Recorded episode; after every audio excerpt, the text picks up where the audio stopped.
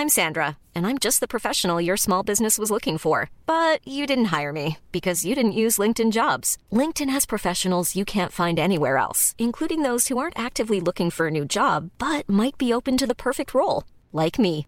In a given month, over 70% of LinkedIn users don't visit other leading job sites. So if you're not looking on LinkedIn, you'll miss out on great candidates like Sandra. Start hiring professionals like a professional. Post your free job on linkedin.com/people today. Merci euh, beaucoup à notre journaliste euh, sur le terrain. Euh, bienvenue sur, sur CNews. Il est un petit peu plus de 21h. Merci d'être avec nous. Soirée, vous l'avez compris, consacrée à la situation à Nanterre et ce nouveau refus d'obtempérer qui a tourné au drame ce matin. Un policier qui a ouvert le feu pour arrêter un, un jeune conducteur de 17 ans, lequel est décédé des suites de ses blessures. L'IGPN a ouvert une enquête. On va y revenir évidemment très largement. Le policier accusé du tir mortel est actuellement en garde à vue pour homicide volontaire. Une euh, vidéo du drame circule donc depuis euh, le début de journée sur les réseaux sociaux et montre deux policiers en train de contrôler un, un jeune homme dans une voiture jaune.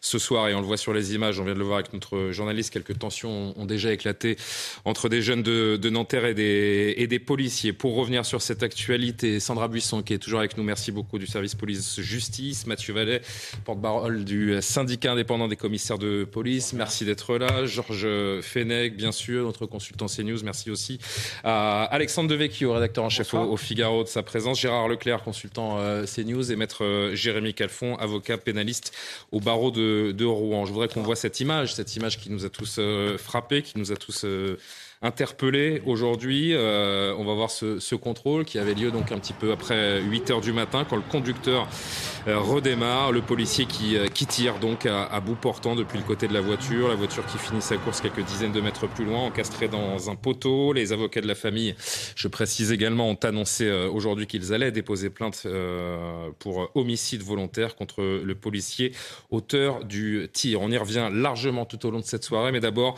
ce rappel des faits avec euh, Celia Barot. Il est environ 8h30 du matin, place Nelson Mandela à Nanterre, lorsque des policiers souhaitent contrôler un véhicule circulant dans une voie de bus.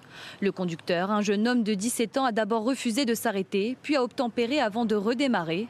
Selon les premières informations policières, l'automobiliste aurait foncé sur l'un des agents. Mais une vidéo des faits, publiée sur les réseaux sociaux, montre le fonctionnaire debout, côté conducteur, et ouvrant le feu avec son arme administrative sur l'homme au volant. Des images accablantes, selon le maire Patrick Jarry. L'enquête qui est ouverte euh, euh, aille jusqu'au bout. L'immense aspiration de tous les habitants de cette ville, euh, c'est que toute la vérité soit faite. La voiture qui transportait trois personnes a terminé sa course encastrée dans un poteau quelques mètres plus loin. Le passager avant a pris la fuite, celui à l'arrière a été interpellé et le conducteur, pris en charge par les secours, est décédé à 9h15. Sur les lieux du drame, les proches du jeune homme évoquent avec beaucoup d'émotion une injustice. Il n'y avait personne devant, il pouvait écraser personne, il n'y avait pas de délit de fuite, a- on le voit clairement dans la vidéo et j'espère que la justice fera son travail, que justice sera- sera faite. Ils ne méritaient pas ça. Personne ne mérite ça de cette façon-là. Je demande qu'ils prennent perpétuité, en fait. Voilà.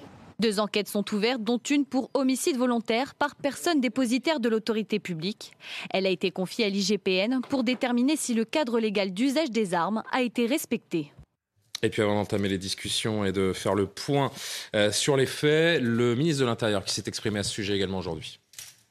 Je suis très attaché à la protection euh, de l'innocence des euh, accusés, et notamment de celui qui a tiré, qui est policier, qui aura à rendre compte devant son administration et devant la justice de ses actes. Mais je ne suis pas juge, je ne suis pas procureur de la République, madame. Depuis la loi de 2017, j'ai eu l'occasion de dire dans de très nombreux échanges ici qu'il y a eu moins de tirs et il y a eu moins de cas mortels qu'avant 2017. Je suis désolé de vous dire, madame, que dans de très nombreux cas, malheureusement, des policiers et des gendarmes sont morts de refus d'obtempérer. Et dans de très nombreux cas, il ne s'agit pas de le mélanger avec celui de ce matin, manifestement, ce sont des familles de policiers et de gendarmes qui pleurent leurs enfants. Alors non, bien sûr, le refus d'obtempérer ne peut pas être accepté, mais il n'est pas non plus, euh, bien évidemment, euh, capable d'accepter que des policiers tirent à, bout portant sur euh, des jeunes hommes ou des jeunes femmes, quel que soit l'âge d'ailleurs des conducteurs. Et vous dire qu'on doit respecter le deuil des familles, mais la présomption d'innocence des policiers. Ce soir, on est d'abord attentif à ces images en direct, à ce qui se passe du côté de, Nanterre, parce que la tension est très grande. Et puis, euh, on s'intéresse bien sûr euh, aux faits, aux conclusions qu'on peut en tirer, évidemment dépendantes des, des, informations dont nous disposons et avec une enquête qui ne fait que débuter. Donc, la prudence et de rigueur. Sandra Buisson, pour commencer, ce policier qui a abattu ce jeune Naël, 17 ans, lors d'un contrôle routier ce matin à Nanterre, a-t-il eu l'intention de tuer l'adolescent lorsque Lucie a refusé de se soumettre à ses injonctions?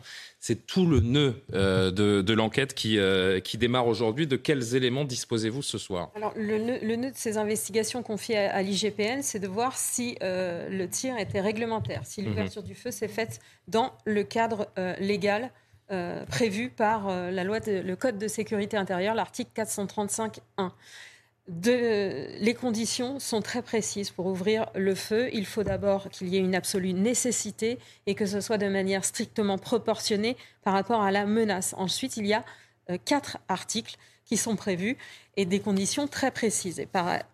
Exemple, l'article qui pourrait s'appliquer au cas euh, du jour, c'est euh, quand le policier ne peut pas immobiliser autrement le véhicule dont le conducteur n'obtempère pas et dont les occupants sont susceptibles de commettre des atteintes à la vie. Qu'est-ce que vont euh, s'attacher à déterminer les enquêteurs? Non pas seulement en regardant cette vidéo, mais en menant les auditions, en menant cette autopsie euh, de ce jeune qui aura lieu demain, en faisant des euh, analyses balistiques, en déterminant, en récupérant les autres vidéos, éventuellement les vidéos surveillance de la commune. Parce que pour l'instant, on a une seule source d'image. Hein la nôtre. Oui. Et les enquêteurs vraisemblablement. Non, non, mais le, grand public est à l'aune euh, évidemment de, ce que nous disposons. La question, c'est est-ce qu'il y a eu un ordre d'arrêt? Est-ce que euh, les occupants, au moment où le policier euh, décide de tirer, est-ce qu'ils sortent d'un braquage, d'un vol avec violence? De, Qu'est-ce qu'ils avaient fait avant? Nous, la seule info qu'on sait, c'est qu'ils ont voulu le contrôler parce qu'il circulait dans une voie de bus. Peut-être y avait-il lieu euh, d'autres choses avant. En fait, ce que je veux vous dire, c'est que ce n'est pas forcément ce qu'on voit sur la vidéo, c'est quelle connaissance avait le policier qui décide de tirer au moment où il prend cette décision de la dangerosité ou pas de ces individus. S'ils n'avaient pas connaissance qu'ils étaient dangereux, effectivement, le tir n'était pas légitime. S'ils n'avaient pas connaissance que dans la trajectoire du véhicule, il pouvait éventuellement y avoir un piéton, quelqu'un qui pouvait être mis en danger si le véhicule continuait sa trajectoire, le tir n'était pas légitime. En revanche, si et, on ne sait pas s'il y avait des piétons dans la trajectoire de ce véhicule. Est-ce qu'au moment où il décide de tirer euh, à l'intérieur de l'habitacle, les trois personnes sont menaçantes? Est-ce que quelqu'un avait une arme. Pour l'instant, il n'est pas remonté et ça, ne figure pas euh, dans, le, communiqué du parquet qu'il y ait eu une arme à l'intérieur. Mais est-ce que, au moment où il décide de tirer, il y a des éléments qui disent aux policiers que les individus sont une menace pour leur vie ou la vie d'autrui? Effectivement, la confusion est née ce matin des premières informations remontées de sources policières qui disaient qu'un véhicule avait foncé sur le policier au final, on voit effectivement sur la vidéo que c'est pas du tout ça. Le policier est sur le côté de, de, la voiture, à l'avant gauche, côté conducteur. Il a le coude posé sur euh, le, pare-brise. Et quand le véhicule redémarre, le policier enclenche le tir. Il tient en joue le conducteur et lorsqu'il démarre, il tire, c'est ça. Voilà, donc il va falloir voir euh, ce qui s'est passé avant, après et surtout de quoi avait conscience ce conducteur. Pour l'instant, il nous manque le contexte, Mathieu Vallet, euh, évidemment des éléments euh, ultra importants. Nous n'avons que, des images qui, de toute évidence, ne plaident pas en faveur du, policier auteur du tir. Vous savez, Julien Pasquet, moi j'ai confiance en la justice de mon pays. Et donc il y a une enquête actuellement en flagrance ouverte par le parquet de Nanterre sur le chef de homicide volontaire par un policier, mais il y a aussi une enquête ouverte sur tentative d'homicide sur des policiers. Et l'inspection générale de la police nationale, qui est une entité indépendante, sous le contrôle de magistrats, que ce soit des magistrats du parquet ou des juges d'instruction, vont établir les premières constatations, ce qui a été fait ce matin, vont prendre les auditions de témoins, entendre également le policier actuellement en garde à vue. Et j'espère que, comme toute personne attachée à l'état de droit, on accorde aussi aux policiers la présomption d'innocence parce que de ce que j'entends et de ce que je vois dans les communiqués des uns et des autres, notamment de certains médias, certains élus, certains avocats, ce qui me choque pour des auxiliaires de justice, hein, je rappelle quand même qu'ils sont contributeur du bon fonctionnement de notre administration judiciaire. Lorsqu'on parle d'exécution, lorsqu'on parle d'assassinat, d'assassinat, ça veut dire que le policier ait prémédité la volonté de euh, faire feu sur ce conducteur. Vous avez raison de mentionner tout ça, Mathieu Vallet. Non, mais je vais, terminer sur ça. Oui, mais c'est important. Vous ne répondez pas à ma question. Les violences urbaines actuellement qui sévissent sur Nanterre avec des appels au meurtre, des appels au guet-apens, des appels à s'en prendre des policiers. Voilà, donc là, on a un policier qui est lâché et lynché. On a ensuite le procès de la police qui est en train d'être démarré. Et je trouve que dans un état de droit, c'est très dangereux. Voilà, à la mort d'un homme, c'est toujours dramatique. Les images, elles sont interpellantes, mais elles doivent faire l'objet d'une enquête judiciaire. Et n'en déplaise à certains, les policiers. Moi, je demande l'avis du policier que vous êtes, tout simplement, euh, bah, Mathieu. et, c'est tout à votre honneur. Vous avez, vous avez mille fois raison de eh ben, rappeler, de rappeler tout ce que vous venez de, de, rappeler et de prendre toutes les précautions nécessaires, nécessaires et de rappeler qu'in fine, c'est la justice qui euh, nous dira ce qui s'est passé et qui euh, démêlera la, la vérité dans, dans cette affaire. Moi, je vous demande simplement, lorsque vous avez vu ces images, au vu de, de l'expérience qui est la vôtre également, vous vous êtes dit, sur cette image, la vie de mon collègue est en danger ou pas Mais vous savez, on peut refaire le match 20 fois sur les plateaux télé entre bonnes personnes et dans des conditions hyper favorables. Ce policier, il a un dixième de seconde pour savoir s'il utilise son arme ou pas pour protéger sa vie et celle des autres. Et effectivement, homicide volontaire, enfin, je connais quand même, mmh. pardon d'avoir la prétention de l'avoir, les policiers et les gendarmes que je côtoie tous les jours. Je suis sur le terrain toutes les nuits dans le Val-de-Marne, en bac. Euh, je connais aucun policier ou gendarme qui se dit aujourd'hui, je vais faire le cowboy, je vais sortir mon arme et je vais tuer une personne. Alors si c'était si c'était l'idée sous-jacente derrière ma question, je la retire. C'est pas du tout ce que je veux dire. La question, c'est est-ce que, est-ce que votre collègue à aucun moment, enfin, je, je, vais parler en mon nom propre, je n'imagine pas que un, un, policier ait la volonté de tuer mm-hmm. un être humain. Je, je ne l'imagine pas. La question que je vous pose, la question que je vous pose, c'est est-ce que vous avez l'impression que votre collègue fait preuve du discernement nécessaire dans, dans la situation? Mais, mais, j'étais pas à sa place. Oui. Et euh, comme quand j'ai des effectifs placés sous mon autorité qui ont à utiliser euh, les armes intermédiaires, euh, les forces intermédiaires ou leurs armes individuelles, ce qui est quand même plutôt rare. Hein, je rappelle Bien sûr. que c'est à peine 1% des, des refus refus des refus d'obtempérer qui étaient au nombre de 25 822 en 2022.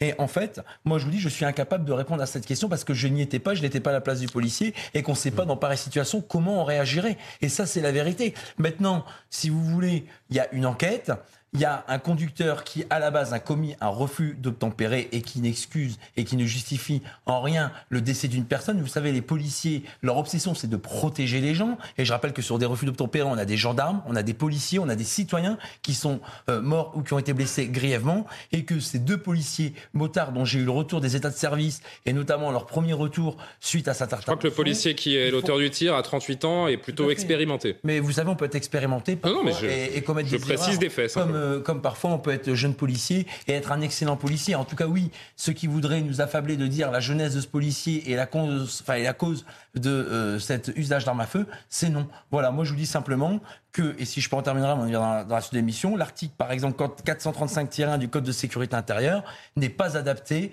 pour les policiers de terrain dans pareille situation. C'est une usine à gaz. J'ai entendu Sandra Busson rappeler les conditions d'utilisation de cet article. Alors je rappelle que pour Annecy, notamment lorsque les policiers d'Annecy ont neutralisé l'assaillant sous ce même article qui permet de faire cesser un périple meurtrier, c'est hyper clair.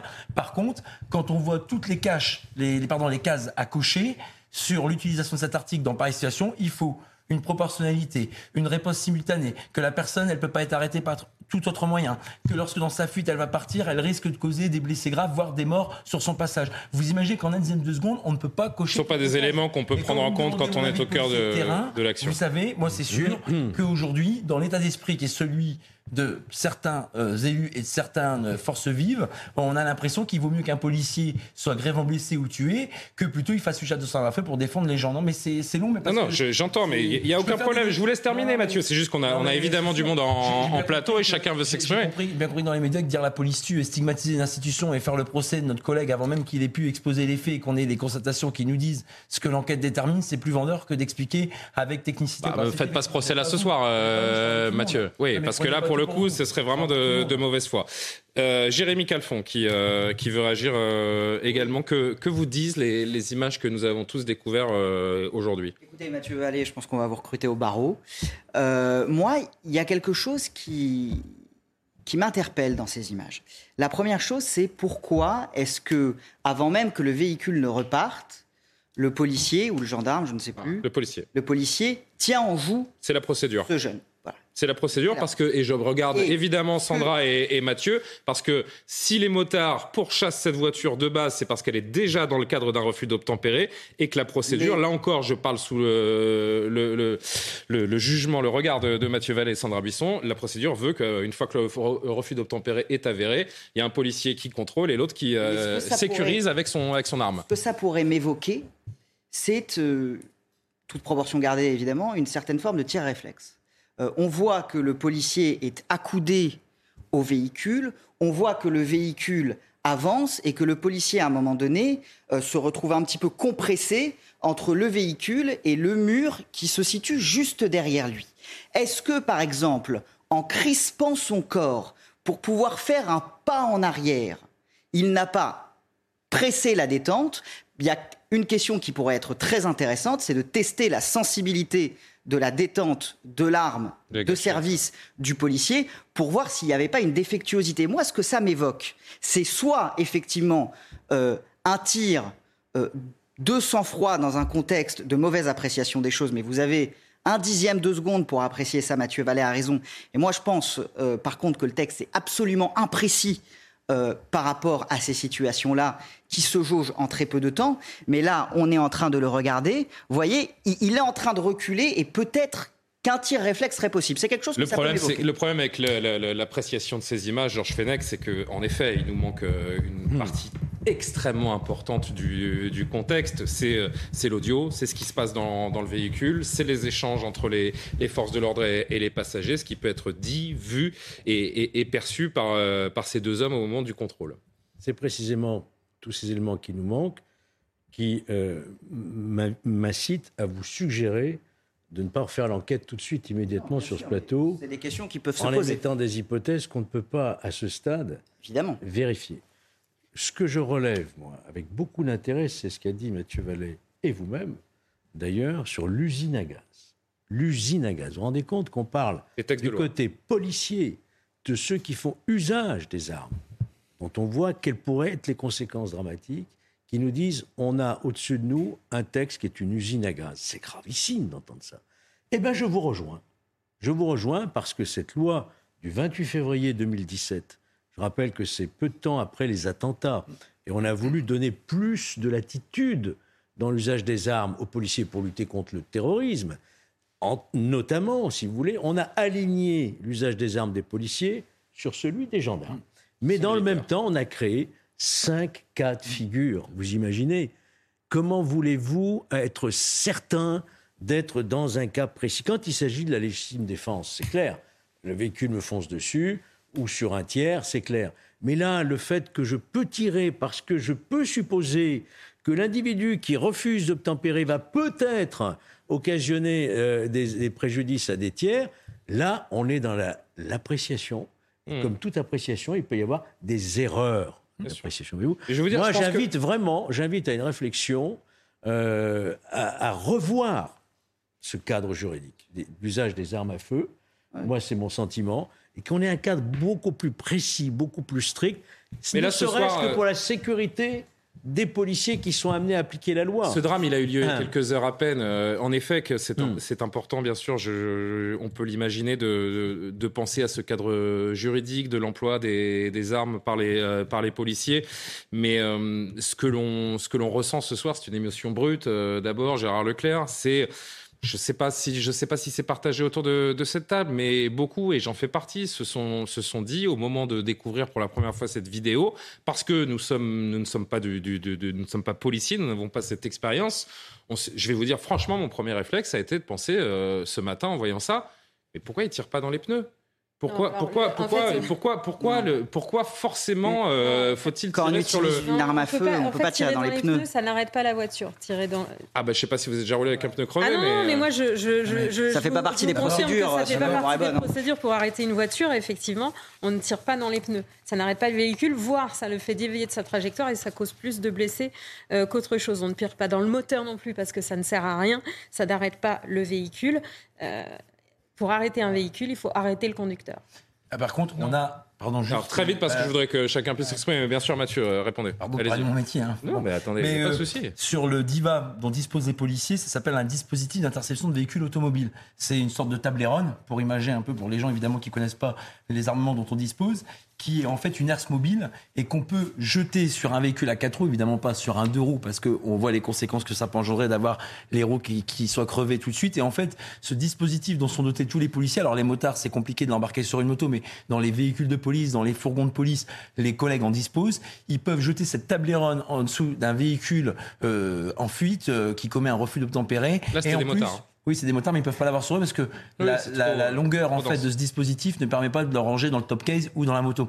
Et en fait, lorsque le conducteur roule dessus, pour être certain que les roues ne crèvent pas tout de suite et qu'il y a un accident ou un suraccident qui serait lié à l'action de police, il y a des pneus qui se crèvent progressivement. Et vous savez, moi j'ai vu des automobilistes faire des 20, 30, 40 kilomètres malgré les roues crevées parce qu'ils mmh. roulaient sur les jantes. Même si c'est compliqué, de rouler sur les gens. je pense que c'est important de le préciser parce que la question peut paraître, peut paraître simpliste, mais je suis sûr qu'il y a beaucoup de personnes qui se sont posées cette, question. Je rejoins Sandra Buisson tirer dans le bloc moteur, ça interrompt pas le véhicule. Et dans les roues, je viens de vous expliquer que malgré les dispositifs de la police et la gendarmerie disposent qui sont dédiés à crever progressivement les roues, c'est rarement efficace, c'est utilisé quand c'est possible. Et puis vous savez, jeter, parce que comme vous l'avez dit, entre le dire sur un plateau et le faire dans la vraie vie, bah, il y a un delta. jeter un tableron en pleine euh, euh, circulation d'un véhicule en refus d'obtempérer, il faut aussi qu'on arrive à ce que ça impacte les roues du véhicule. Donc tout ça, c'est des choses qu'on apprend, pas suffisamment en formation initiale. C'est pour ça qu'on y reviendra peut-être dans le fil de l'émission, qu'on demande à ce que les policiers s'entraînent plus. Mais effectivement, voilà un peu les précisions que je voulais apporter sur ce sujet-là. Euh, Gérard Leclerc, Alexandre Devecchio, qui n'ont pas encore pris la, parole, je vous la donne tout de suite. Je voudrais qu'on entende le témoignage de la grand-mère de, Naël, cette euh, victime de 17 ans, donc, euh, qui témoignait face à nos caméras tout à l'heure. Mon petit-fils, il est mort. Ils ont tué mon petit-fils et je vais être bien. Je suis pas bien, moi, du tout. Je suis pas bien. Je suis contre le gouvernement, moi. Je ne suis pas bien, mon fils. Je suis bien. Ils m'ont tué mon petit-fils. Ils m'ont esquinté mon petit-fils. Moi, je m'en fous de tout le monde. Je m'en fous maintenant de tout le monde. J'ai demandé, j'en ai téléphoné tout le monde. On a... Et maintenant, ils m'ont pris mon petit-fils. Je leur pardonnerai jamais de la vie. Jamais, jamais, jamais, jamais. Gérard Leclerc, qu'a fait la police? C'est euh, ce que demande cette, euh, cette dame. Et qui ne se poserait pas cette question à sa place Première chose, faut dire, faut redire que c'est un drame terrible de mourir à 17 ans sur un, contrôle de policier, c'est épouvantable. Deuxième chose, ça a été très bien dit par les intervenants, notamment par Sandra Buisson, il y a tellement de choses, d'informations de, qu'on n'a pas, qu'il est extrêmement difficile tout de suite de, prendre, de, prendre des positions. Et vous comprenez que la première colère soit envers les policiers? Il y a une image, il faut bien le dire, quand même, qui, qui frappe, qui, peut choquer, vous en avez parlé, c'est ce, tir immédiat, alors que la voiture ne, ne démarre pas sur les chapeaux de roue, il tire tout de suite. Mais, alors, c'est peut-être c'est peut-être d'ailleurs un accident, peut-être qu'il ne voulait pas tirer. C'est peut-être qu'il s'est passé des choses qu'on ne connaît pas, puisque on ne sait pas ce qui s'est passé pendant l'échange le, quand il, euh, avec, les, avec les policiers. Donc c'est pour ça qu'il faut être extrêmement, euh, euh, extrêmement prudent. Mais il y a effectivement beaucoup de questions qui, qui, qui, se posent. on l'a évoqué, peut-être on, va, on reviendra ensuite, on évoque, enfin en tout cas ce sera un sujet qui viendra sur la formation des policiers. Est-ce que c'est vrai qu'ils n'ont que, que trois, trois stages par an Ils réclament, ils réclament plus de formation, bien sûr. Ce qui est vraiment pas beaucoup hein, pour, euh, sur, de, euh, sur le, le, texte usine à gaz, moi je suis un petit peu sceptique. De toute façon, euh, il est normal que dans, le, que dans un texte de loi, on mette des conditions. Autrement, ce serait, on pourrait tirer, le policier pourrait tirer n'importe quoi. Alors, est-ce qu'on peut faire plus simple? Je sais pas. franchement, je, là-dessus, j'en sais rien. dernière chose, il faut quand même redire, même si ça, ça, certains, ça va peut-être choquer, qu'il y a quand même une série de délits euh, qui sont commises par ce jeune, et notamment ce refus d'obtempérer, qui hélas devient beaucoup trop fréquent. En plus, dans le cas précis, c'est pas, c'est un récidiviste, semble-t-il, parce que j'ai vu qu'il y avait déjà eu trois dans le passé, dans les deux années précédentes, dont un très très récemment. Il a 17 ans, il est 8 heures du matin, il est dans une Mercedes de location. Et ben voilà, euh, donc ça fait quand même beaucoup. Alors tout ça, bien évidemment, ne justifie pas la, mmh. mort de, de, de, de cet adolescent, mais et voilà, il y a quand même, il faut peut-être, c'est peut-être l'occasion de redire pour tout le monde clairement que le refus d'obtempérer, c'est quelque chose qui est très grave et c'est quelque chose qui peut avoir des conséquences épouvantables, dramatiques. On, précise, on précise effectivement que, contrairement à un langage un peu raccourci dans, les médias, euh, euh, on ne il n'y a aucune autorisation, c'est absolument pas prévu dans le cadre légal de pouvoir tirer sur un refus d'obtempérer. Il y a le refus d'obtempérer, et c'est ensuite si le véhicule met en danger le policier ou autrui que le tir peut entrer dans le cadre légal. Le, problème en fait de cette loi, c'est le mot susceptible aussi, qui, qui veut rien dire du tout. Ah, c'est soumis. Euh, C'est-à-dire que susceptible, qui est susceptible de mettre en danger la vie ou l'intégrité physique du policier ou d'autrui susceptible, ça ne veut rien dire. Tout le monde est susceptible. Est-ce que ça pourrait pas être qui est manifestement en train de mettre euh, la sécurité euh, d'autrui en danger parce que susceptible, ça oblige le policier. Il n'y a pas le mot susceptible. Hein. Bien sûr que si. Dans la loi, c'est s'ils doivent neutraliser un individu qui cherche à leur échapper et risque de s'en prendre risque. à des bah tiers. Il y a toujours bah risque. Vous voulez risque ou susceptible Le risque il est soumis à l'appréciation à une subjectivité. C'est pas ça oblige le policier. Attendez, ça oblige le policier à anticiper. Oui. donc et, l'anticipation dans un dixième de seconde, elle est impossible. Non mais, en fait, alors, juste un mot d'Alexandre, si vous me permettez, parce que c'est le seul à, pas s'être exprimé encore. Je pense que le, mot risque, ça a été rappelé tout à l'heure. C'était une loi qui a été mise en place après euh, euh, des cas de, de terrorisme. Donc euh, par exemple, euh, quelqu'un qui est armé au couteau, je crois qu'il y a quelques années, on ne pouvait pas tirer euh, à l'arme, enfin au, pistolet, si vous voulez. ça devait être proportionné. Une attaque au couteau, on devait répondre par des moyens proportionnés. On voit bien que là, les tirs sont utiles et le cas d'Annecy, on l'a dit. Donc Alors là, le tir, enfin, je, je, me permets de vous reprendre. Ah, d'Annecy, pardon. Dans les cas parce que là, personne d'entre nous n'est capable de dire si le tir dans le cas des, des attaques, des attaques au couteau, c'est bien d'avoir fait évoluer finalement la législation vers plus de souplesse parce que euh, ça ne permettait pas d'intervenir légalement dans des cas comme euh, le, cas de la, la, la, la tuerie d'Annecy. C'est pour ça que je trouve que le cadre légal, moi aussi, est pas si mauvais que ça, et qu'ensuite, il faut faire preuve euh, ah de, de, de, discernement. Euh, c'est toute la question. Est-ce que ce policier n'a pas fait preuve de discernement? Tant qu'on n'a pas tous les éléments, c'est quand même difficile de, se prononcer. On sait pas. Moi, on voit pas le conducteur. Est-ce qu'il était armé? Qu'est-ce qu'il avait fait avant, après Pour l'instant, on n'a pas d'éléments allant dans ce sens-là, mais on va peut-être le, découvrir une fois que l'enquête sera faite. C'est pour ça qu'il faut euh, euh, rester prudent. Euh, donc moi, je crois qu'il ne faut pas nécessairement faire évoluer le, le cadre légal, il faut faire évoluer la formation parce que effectivement, quand on est jeune, là, c'était pas le cas, mais avoir une arme, c'est toujours extrêmement compliqué de réagir euh, dans des cas de, de, de, stress euh, extrême. Donc ça, je crois que les policiers ont raison de demander plus euh, de, formation si vous voulez. Et si l'enquête révèle qu'il y a eu bavure ou accident, il faudra effectivement être, être sévère. Mais si vous voulez, je trouve que le cadre, on n'est pas dans le cadre, faut pas faire croire qu'on est comme aux États-Unis où les policiers peuvent sortir leur arme et tirer à à, tout va. Et c'est pour ça aussi euh, qu'il faut être en leur soutien. Euh, parce que bien souvent, ils sont dans des situations extrêmement compliquées. On a aussi eu des images de lynchage euh, de policiers, où pour le coup, les individus qui les lynchaient euh, n'étaient pas armés, euh, mais étaient à plusieurs, et les policiers encaissaient les coups sans sortir leur, arme. Donc je trouve que le, cadre légal est plutôt bien fait, qu'il faut être en soutien des policiers, parce que justement, on a un cadre légal plutôt restrictif en France par rapport à d'autres pays. Et si il est avéré, par contre, qu'il y a eu bavure policière, parce que ça arrive, comme dans tous les médias, métiers, il faut être impitoyable parce que, euh, ne serait-ce que pour défendre le corps, euh, le corps policier, ne pas tolérer euh, tolérance zéro pour les gens qui bafouent la loi, qui bafouent la loi. Et ça peut être aussi un accident. Et dans ce cas, c'est pour ça que j'insiste aussi sur la formation. En tout cas, pour les, avocats de la, victime et de la famille de, de la victime, il semble assez évident qu'on parle d'une bavure. Mais bon, oui, ce sont les, les, avocats de la victime, Yacine Bouzrou, Jennifer Kambla pardon, et Abdelmajid Benamara, qui disent son intention en parlant du policier, son intention de donner la mort ne fait aucun doute puisqu'il résulte de la bande son et de la vidéo qu'il annonce avant son tir Je vais te mettre une balle dans la tête. Euh, ah, réaction.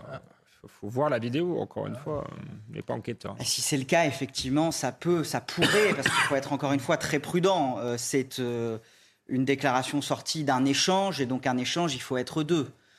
Donc est-ce que c'est simplement une menace pour, cette phrase sur la pour inciter le jeune à s'arrêter, ou est-ce que c'est vraiment, euh, est-ce que ça démontre vraiment une volonté de tuer? L'enquête le dira, mais c'est vrai que cette phrase ne plaide pas en faveur du policier. Je tiens juste à dire qu'elle est bien susceptible dans la loi. Je viens de vérifier. Euh, oui, en fait, le, susceptible, c'est pas euh, le policier n'a pas à être devin.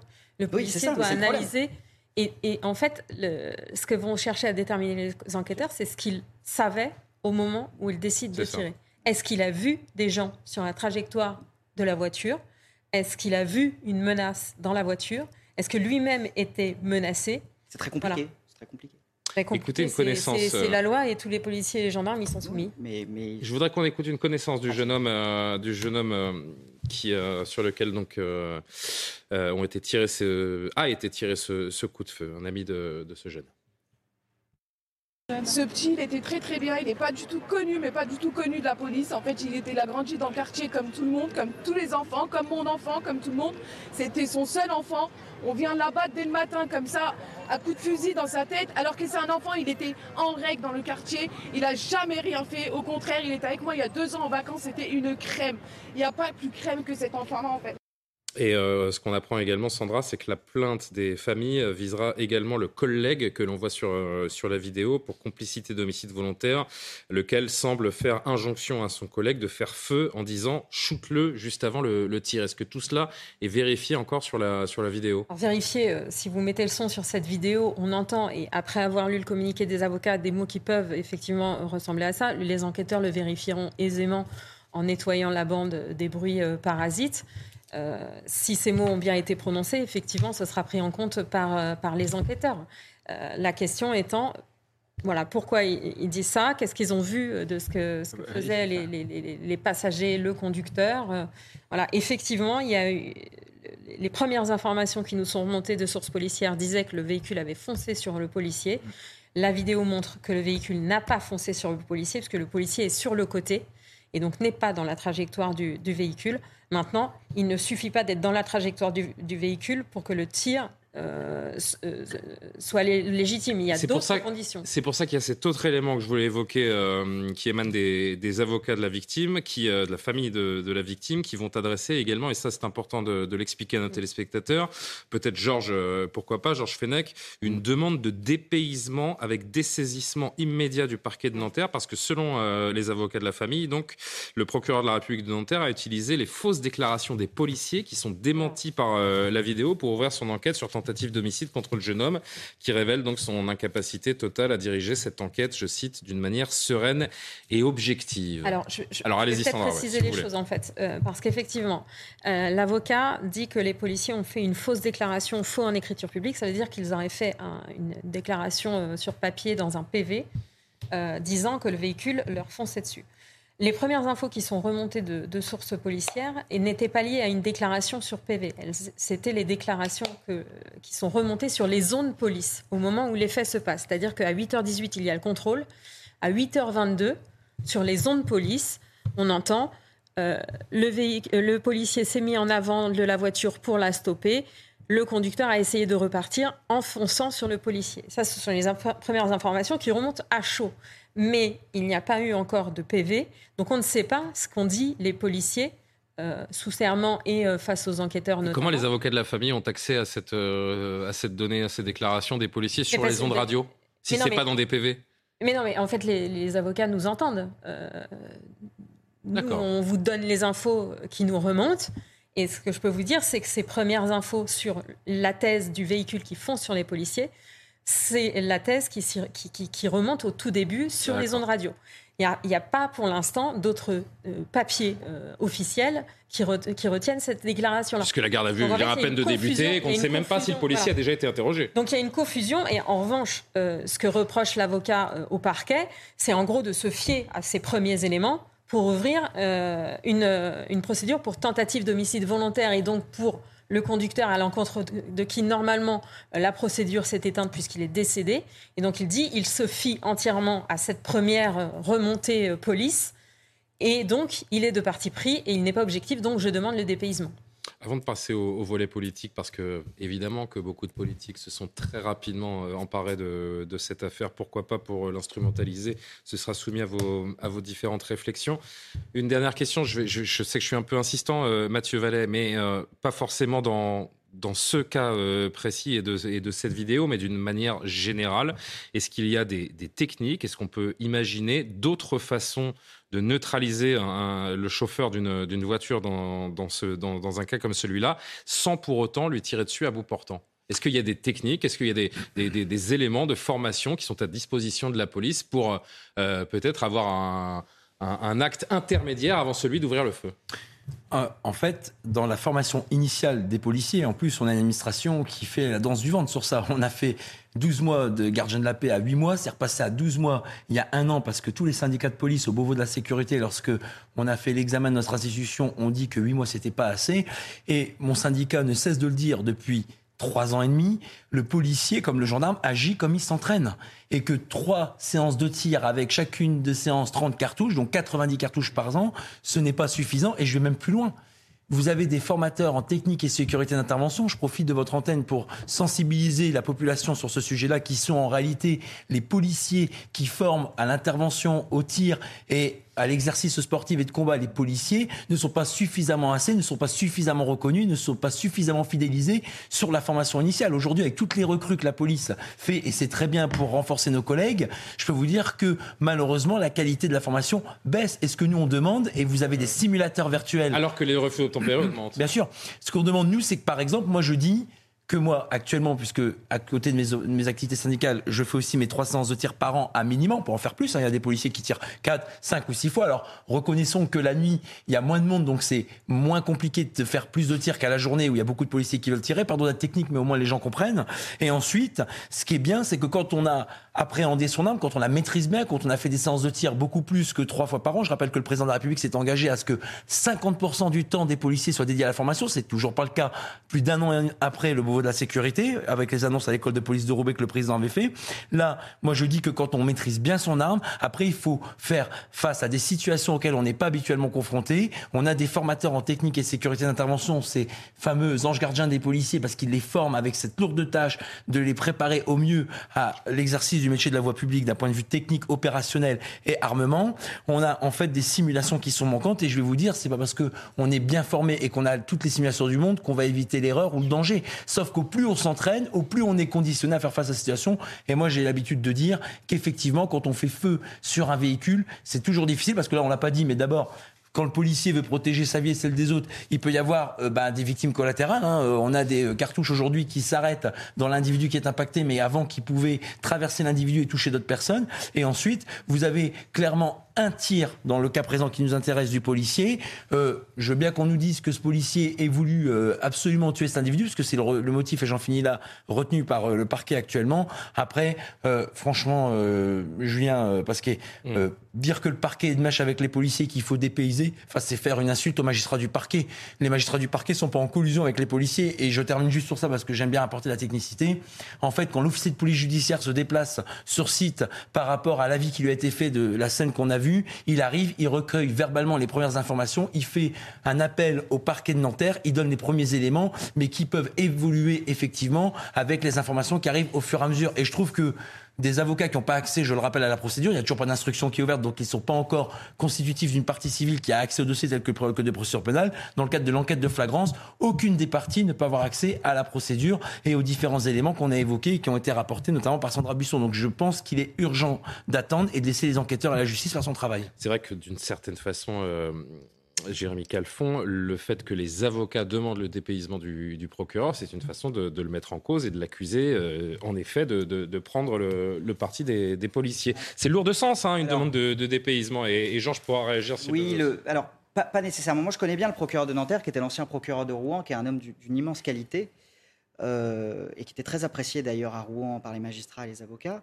Mais je pense quand même que pour la sérénité de la procédure, la sérénité des débats, on voit bien aujourd'hui ce qui est en train de se passer à Nanterre. pour la sérénité, il est nécessaire ce Je pense que pour la sérénité, il est mieux que euh, cette enquête soit menée ailleurs, soit menée un peu plus loin, peut-être en province, pour précisément donner l'impression que cette enquête est faite en toute sérénité. Vous savez, dans la Convention européenne des droits de l'homme, on ne dit pas que la justice doit être rendue, on dit qu'elle doit avoir l'air d'être rendue. C'est ce qu'on appelle la théorie des apparences. Ça veut dire que il ne doit pas seulement y avoir une impartialité, il doit y avoir une apparence d'impartialité. Et que cette apparence d'impartialité est très importante. Et eh ben, je pense que cette apparence d'impartialité sera beaucoup plus forte ailleurs plutôt qu'à Nanterre, même si moi, j'ai pas l'ombre d'un doute. Juste un mec, Georges, qui, que je semble, qui semble pas forcément d'accord. Moi, je vous comprends pas. Hein.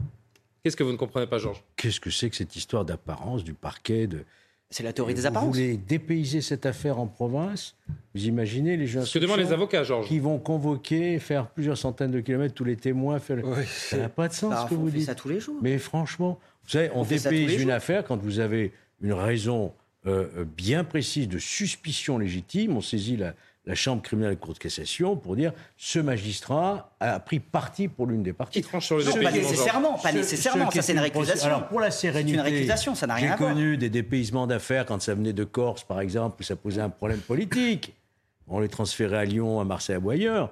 Mais là, vous n'allez pas dépayser une affaire qui est quand même une affaire. Qui rend cette décision de dépaysement Il n'y aura pas de dépaysement. je ne comprends pas que les avocats. Et, de toute façon, vous allez avoir un juge d'instruction qui vraisembllement va être nommé. Le juge d'instruction est complètement indépendant de tout pouvoir. Bien sûr, et c'est lui qui va mener ces investigations. C'est pas le procureur qui mène l'enquête. C'est bien sûr. Mais je, trouve que, cette idée de dépaysement euh, accréditerait l'idée qu'il y a des zones de non-droit hypersensibles à qui il faudrait appliquer des dispositifs euh, euh, particuliers. Donc, excusez-moi. Ce n'est pas attention. Comme ça, hein. Ce n'est pas une récusation. Une récusation, c'est quand on dit à un magistrat. quand même. Vous parlez d'apparence. Ce sont des procédures différentes. Une récusation, c'est quand un magistrat effectivement a pris parti et qu'on dit ce magistrat ne peut plus juger. Un dépaysement, c'est quand on, quand on estime qu'une affaire est trop sensible et concerne non, notamment. là, il est, le procureur est accusé de fausses déclarations. Je vous dis ce qu'est un dépaysement. Oui, mais là, en l'occurrence, le procureur, enfin les, non, les avocats disent que le procureur a relayé de fausses déclarations. Je vous explique ce qu'est un dépaysement. Un dépaysement. Merci de m'avoir fait préciser. ça. Un dépaysement, c'est quand vous, c'est quand une affaire concerne notamment un personnel de justice ou un auxiliaire de justice qui opère dans le ressort. C'est hmm. dans ces cas-là qu'on fait un dépaysement. Et là, il s'agit d'un policier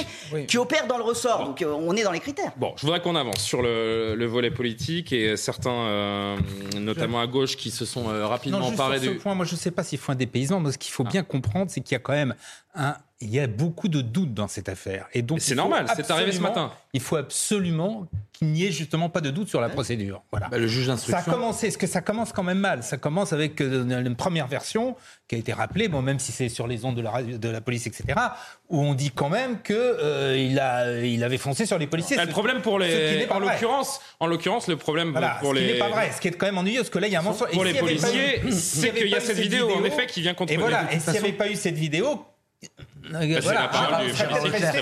Trois choses très rapides. La première, la vidéo, d'après ce que j'ai compris, mais moi je ne l'ai pas entendu, si les propos que Sandra Busson a rapportés vis-à-vis de la vidéo, le juge d'instruction qui sera nommé aura toutes les expertises à sa disposition, notamment des spécialistes de l'audio, IFI et vidéo, pour pouvoir exploiter cet enregistrement. La deuxième chose, c'est que quand vous évoquez effectivement les ondes radio, tous les trafics radio de la police sont enregistrés, horodatés et gardés dans les centres d'information et de commandement qui pilotent tous les équipages de police dans un département, en l'occurrence Nanterre. Et enfin, le procureur de la République, pardon de le dire, mais est un magistrat indépendant et sous lesquels sont supervisés, dirigés, contrôlés les officiers de police judiciaire.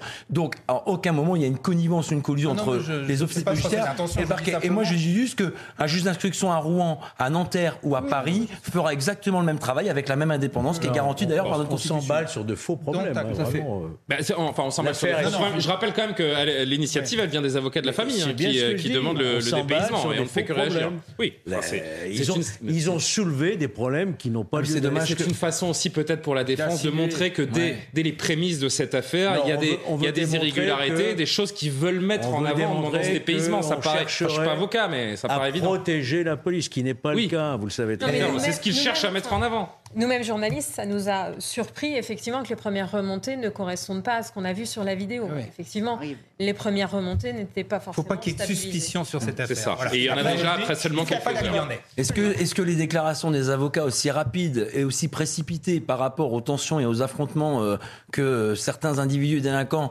ont fait sur les forces de l'ordre contredire le, mais, euh, je vais peut-être vous faire la transition, mais le maire de Nanterre, par exemple, il a tenu des propos responsables. Il pas commencé à faire le procès de la police, il a appelé au calme et il a appelé à ce que la justice puisse faire son travail sereinement. Le maire de Nanterre n'est pas avocat de la famille. On peut, on peut entendre la stratégie du, du, ah bah défenseur, bah, mais même si, même si ça paraît absurde les avocats, au regard des, des Les avocats de la famille auraient pu attendre de demain ou après-demain déjà, après que la garde à vue soit passée euh, du policier avec les éléments que le parquet communiquera pour donner des éléments et contribuer à l'apaisement. Nous sommes à l'ère de l'emballement, des réseaux sociaux, des vidéos quasi instantanées.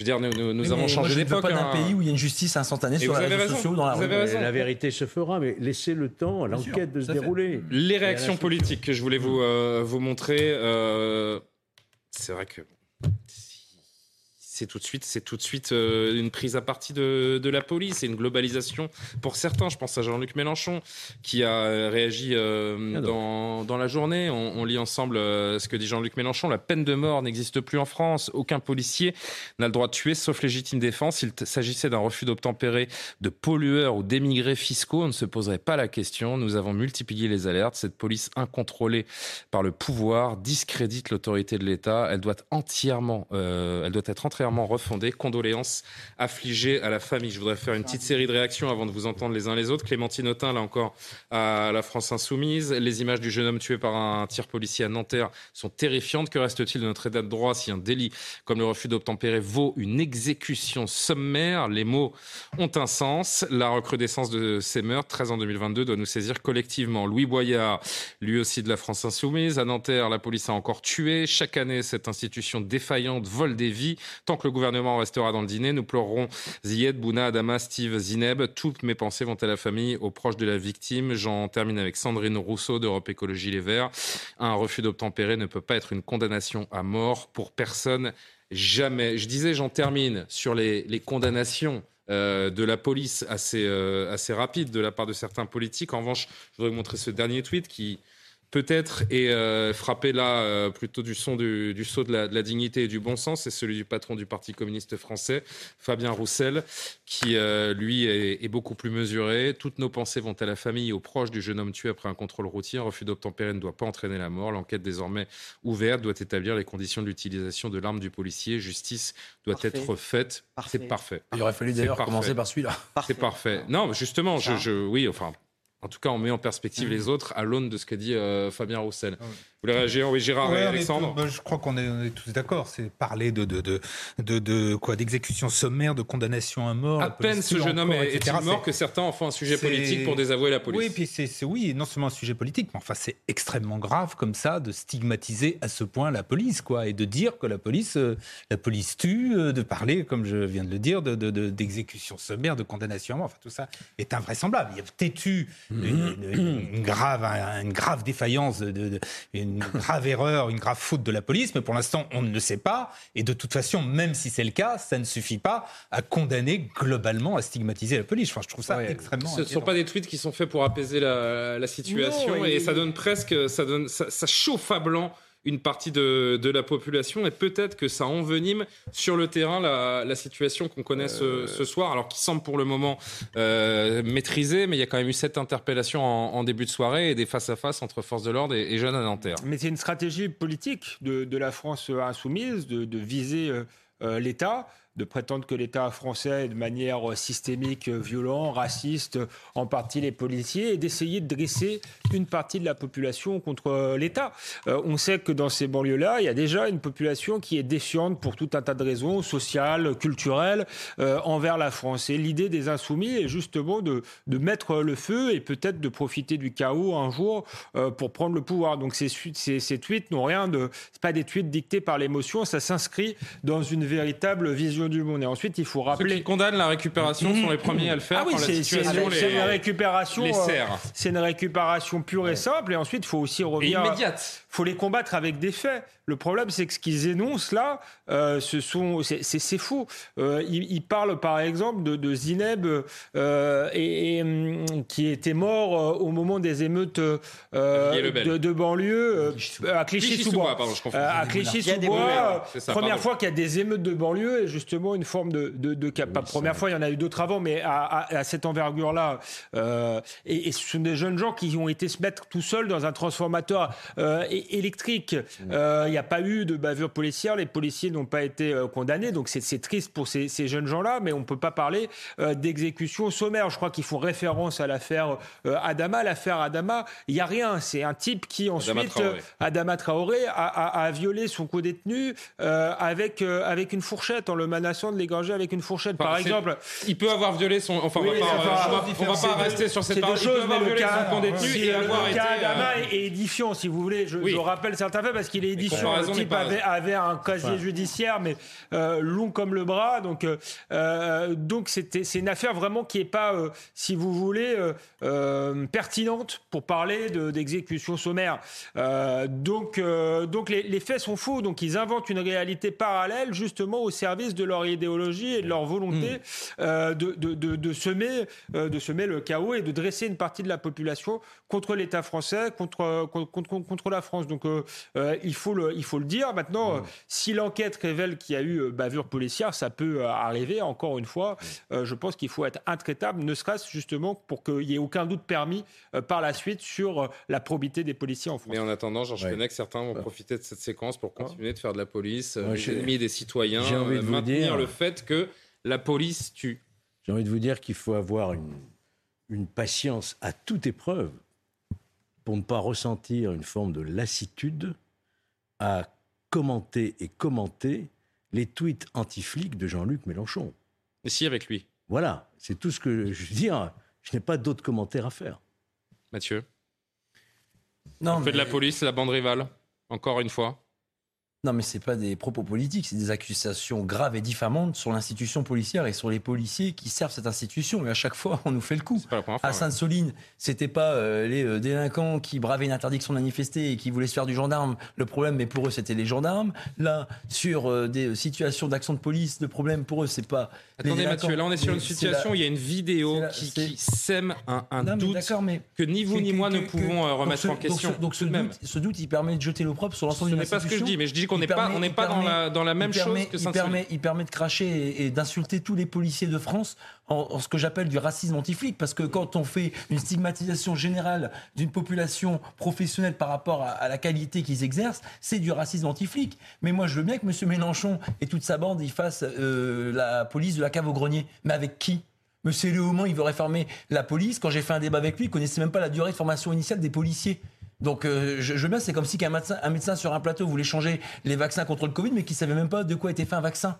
Vous avez M. Bernalicis qui est soi-disant le monsieur Beauvau, il avait même fait une vidéo Hugo à Beauvau, bah c'est pas pour tout de suite. Parce que quand je vois franchement son incapacité, sa méconnaissance de notre institution, quand il sait même pas à quoi sert une brigade anticriminalité, il sait même pas que c'est des unités de deuxième niveau qui permettent de lutter contre les terroristes. Je rappelle qu'au Bataclan, on a un commissaire de police, un gardien de la paix de la brigade anticriminalité qui sont intervenus et qui ont mis fin à ce bas de sang en neutralisant Sami Animour, ça en dit long. Donc franchement, euh, en plus, je vous fais euh, l'économie de vous rappeler toutes les condamnations qu'a essuyé un certain nombre de ces élus. Non, mais vous savez, quand on veut être à la tête de policiers et de gendarmes, vous savez, la première condition pour être policier et gendarme, c'est de bonne foi, de bonne moralité, un casier judiciaire vierge. Je ne pense pas que des élus qui nous crachent en permanence dessus remplissent ces conditions. La deuxième condition, c'est de connaître le métier. Là aussi, on n'y est pas. Et enfin, moi, je veux bien, et j'en termine là, c'est important, qu'on remette en cause nos pratiques, opérationnel, professionnel de formation, mais quand on est dans la diffamation, les insultes et l'accusation sur des peines de mort, exécution et des mots qui sont lourds de sens, on n'est pas là pour être constructif, améliorer les choses. On est là pour faire une clientèle électorale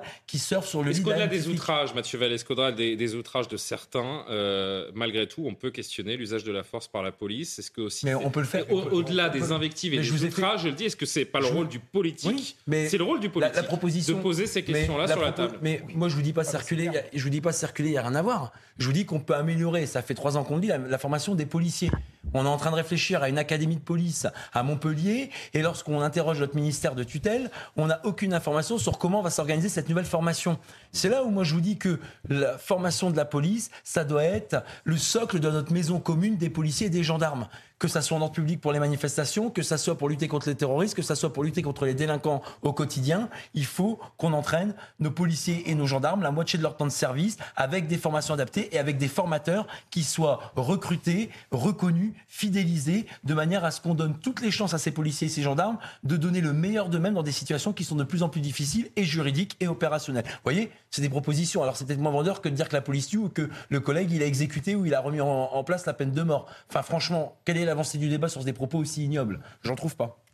Oui, tout, à fait d'accord avec, avec Mathieu Vallée. Mais au-delà euh, du tir, ce qui peut choquer et ce qui peut faire écho dans certains quartiers sensibles, c'est justement euh, la différence entre, euh, en tout cas ce qui a été communiqué dans les médias dans un premier temps, c'est-à-dire la voiture a foncé sur le policier, et ce que montre la vidéo. Parce que ce que ressentent certains jeunes, et ce qu'on peut ressentir nous parfois avocats quand on lit certains procès-verbaux, c'est parfois un sentiment euh, d'impunité de la part de certains policiers. On l'a vu dans certaines procédures. Il ne faut absolument pas généraliser, mais le fait de dire voilà, euh, dans ce procès verbal, il est écrit telle chose, et pourtant, le jeune ou des témoins nous indiquent que ça ne s'est pas passé comme ça. Ce qui peut abîmer la relation entre la police et la population dans ce genre d'affaires. C'est aussi la différence entre la première version présentée et ce qu'on voit sur la Moi, je me dis une chose également à l'aune des tweets de certains de, LFI. Je ne sais plus lequel des députés LFI rappelle le nombre de, refus obtempérés qui ont entraîné la, mort des, conducteurs. Je crois que c'est Clémentine Autain.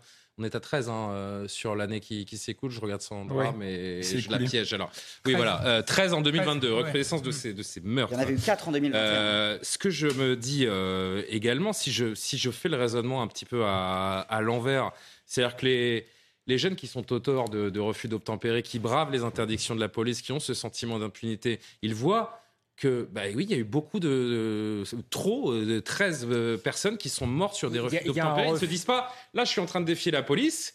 Mais il y a eu 13 morts en 2022. Peut-être que si je défie la police, moi aussi, je, risque de, je risque d'être, euh, d'être mis à mal ou d'être, euh, touché par une balle. C'est aussi pour ça. Ça ne freine pas, en fait. C'est pour ça aussi que le, dispositif est un peu moins restrictif que euh, qu'il ne l'était. Il protège un peu plus les policiers, mais il faut quand même relativiser les chiffres parce que je crois qu'il y a un refus d'obtempérer toutes les 30 secondes, euh, euh, toutes les 20 minutes.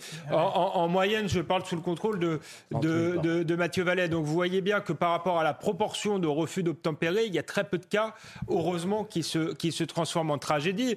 Et sur les 13 qui sont cités, il faudrait voir au cas par cas, mais il est fort possible que dans bien des cas, c'était une situation de légitime défense évidente. Est-ce qu'on a le chiffre euh, je, crois qu'il y en avait 4 en 2021. Est-ce qu'on a le chiffre aussi des policiers morts suite à des refus d'obtempérer? Oui, ce serait intéressant. Ou blessés grièvement. moi, j'ai le souvenir de Mélanie Lemay, cette gendarme euh, qui avait été euh, traînée sur un refus d'obtempérer et qui a succombé à ses blessures.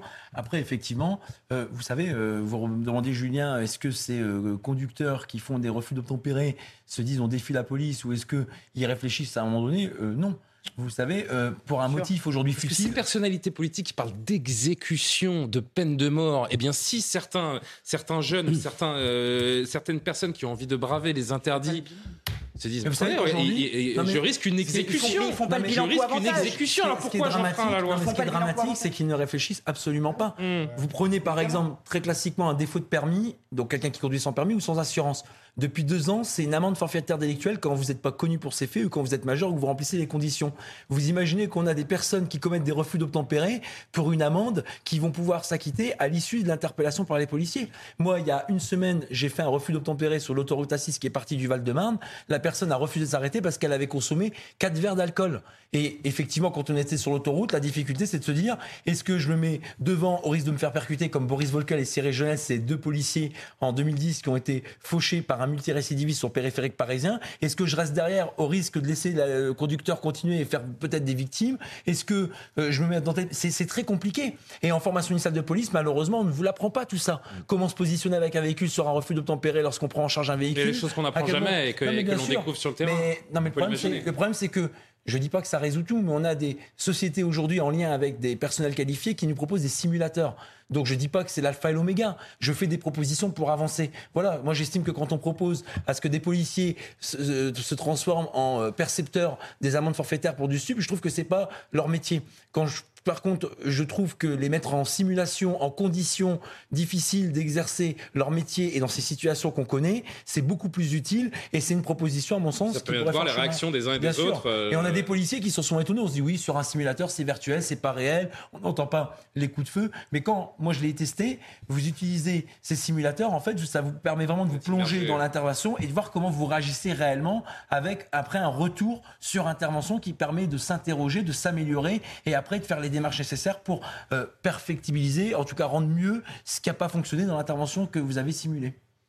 Comment on stoppe cet engrenage de, de la violence? Comment on, comment on explique qu'on est à quasiment 30 euh, 000 refus d'obtempérer euh, par an et que la, la, police ne fait plus peur à une large partie des, des, personnes qui la, qui la défient? C'est compliqué parce qu'il n'y a pas de, comme l'a dit Mathieu Vallée, il n'y a pas de bilan coût-avantage. La personne qui fait un refus d'obtempérer, elle ne réfléchit pas parce que souvent, si elle réfléchissait, si elle connaissait la loi, elle ne le ferait pas, ce refus d'obtempérer. Euh, il y a eu assez récemment une loi euh, très importante sur le refus d'obtempérer, qui en fait une infraction spécifique. Quand vous êtes condamné pour plusieurs infractions, par exemple conduite sans permis, conduite sans assurance et refus d'obtempérer, à l'époque, comme pour toutes les infractions, vous aviez une peine pour l'ensemble de ces infractions. Parce qu'aujourd'hui, c'est presque Maintenant, une norme. la peine hein. pour refus d'obtempérer est isolé. Et donc, ça réprime considérablement plus qu'avant le refus d'obtempérer. Et pourtant, les chiffres ne baissent pas. Donc, ça montre bien qu'il n'y a pas de lien entre la répression judiciaire d'une part et les chiffres de la délinquance de l'autre. Donc il faut. On va conclure cette émission. Alors, moi, je alors Gérard et Mathieu Vallée. Je vous donnerai le mot de la fin, euh, Mathieu. Gérard et Mathieu. Il y a une question d'éducation, c'est-à-dire que les gens n'ont pas suffisamment en tête, notamment les jeunes, qu'effectivement c'est quelque chose de très grave, un refus d'emploi. Et deuxièmement, il y a peut-être aussi un problème de sanction. Moi, ce jeune, excusez-moi, c'est la troisième fois qu'il y a un refus d'obtempérer. Je crois que la répression. Il a 17 ans, il roule dans une voiture de location à 8 h du matin sans permis. Trois refus d'obtempérer, donc. Euh, euh, mais ce soir, c'est lui que l'on pleure et, il faut rappeler, il faut rappeler que c'est un drame. Et quels que soient les faits qu'il a pu commettre dans, dans sa vie, ce soir, c'est juste un, un, garçon de 17 ans que, que sa famille pleure. Le dernier mot. Euh, l'idée d'un drame, c'est qu'on puisse éviter d'autres drames, que ce soit des policiers ou des gendarmes ou des conducteurs. Donc deux choses. La première, c'est pour ça que moi je crois en l'exemplarité de la peine quand elle est rapide, ferme et exécutée. Je rappelle qu'un refus d'obtempérer simple sans mise en danger de la vie d'autrui, c'est deux ans. Quand il y a la mise en danger de la vie d'autrui, donc des passants ou des usagers de la route qui peuvent être mis en danger, c'est cinq ans. Ensuite, c'est pour ça qu'il y a le bas qui baisse au niveau de la justice, mais ça je vais pas refaire l'histoire ce soir. Et ensuite, euh, moi je trouve que le meilleur cadre pour les policiers pour agir, c'est la légitime défense. Et il y a une proposition qui avait été faite par des syndicats de police lors des élections professionnelles de la police, c'était la présomption de légitime défense. C'est un cadre d'enquête qui est beaucoup plus simple que le 465-1 du Code de sécurité intérieure et moi, je trouve que sur le terrain, cet article, moi, je vous le dis, je n'y recours pas, parce que vous me demandez tout à l'heure un avis professionnel, parce que je le trouve trop compliqué, trop hasardeux, et que je sais qu'il ne me protégera pas et ne protégera pas les autres si je l'utilise. Et c'est pour ça qu'on réfléchit à d'autres cadres. Merci. Merci à, tous les cinq. On remercie Sandra Buisson qui est allée glaner de, nouvelles informations en, rédaction. Merci à vous de, nous avoir suivis. On vous tiendra évidemment au courant des, derniers euh, développements et de l'issue aussi de la, de la garde à vue qui mm. doit durer 24 heures prolongeable, 24 heures de plus. Nous sommes d'accord, euh, Georges. On va marquer une courte pause. Je vous remercie. Merci. Renouveler totalement le, plateau pour avoir euh, accueillir cinq nouveaux invités et revenir sur euh, une autre actualité internationale, celle-ci, les trois derniers jours en Russie avec la rébellion de la milice Wagner et les prises de parole de, de Vladimir Poutine également aujourd'hui. Beaucoup de choses à décrypter sur la situation russo-ukrainienne. À tout de suite. Nous sommes de retour sur le plateau de Soir Info. Ça arrive encore d'être surpris par le, par le direct. Karima Brick est avec nous. Bonsoir, cher Karima de la rédaction de, de CNews. J'ai le plaisir d'accueillir pour la première fois dans Soir Info Pierre Lorrain. Merci d'être présent. Vous êtes spécialiste de, de, la Russie. Gérard Vespierre, ça faisait un moment et c'est un plaisir de vous retrouver. Géopolitologue et Régis Le Sommier, directeur de la rédaction euh, de l'excellent magazine euh, Omerta. Vous l'aurez compris.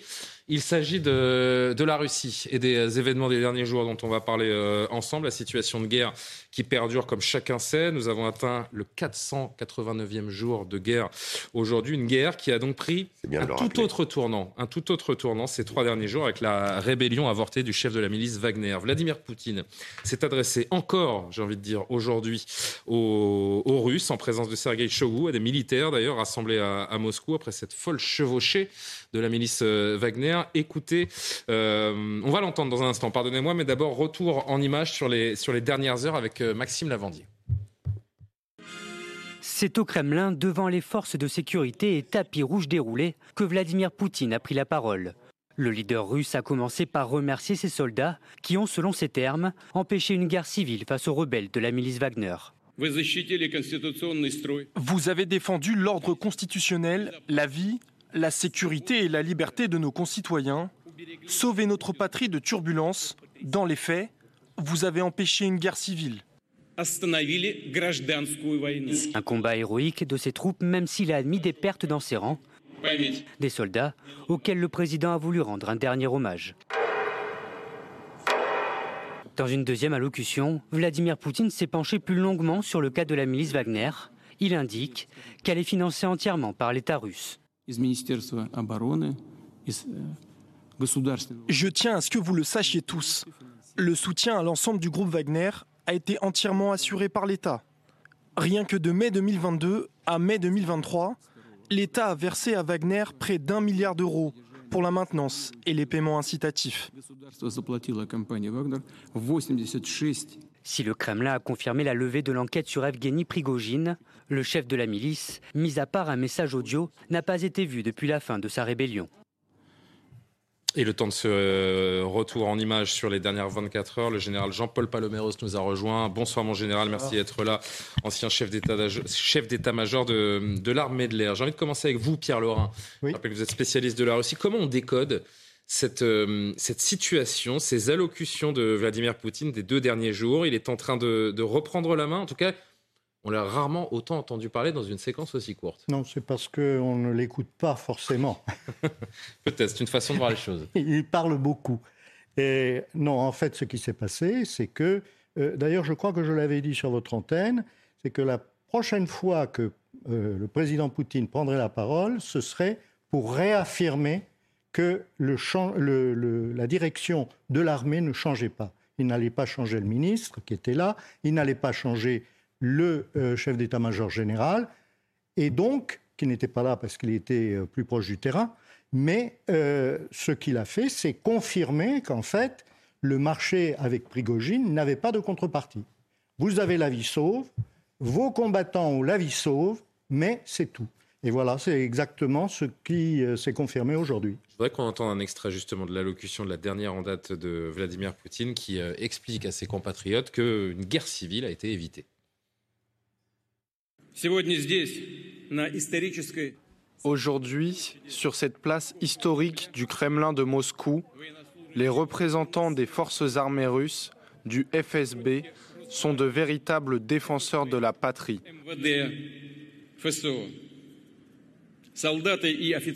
Qui, dans un moment difficile pour le pays, se sont dressés contre la révolte, dont le résultat aurait été immanquablement le chaos.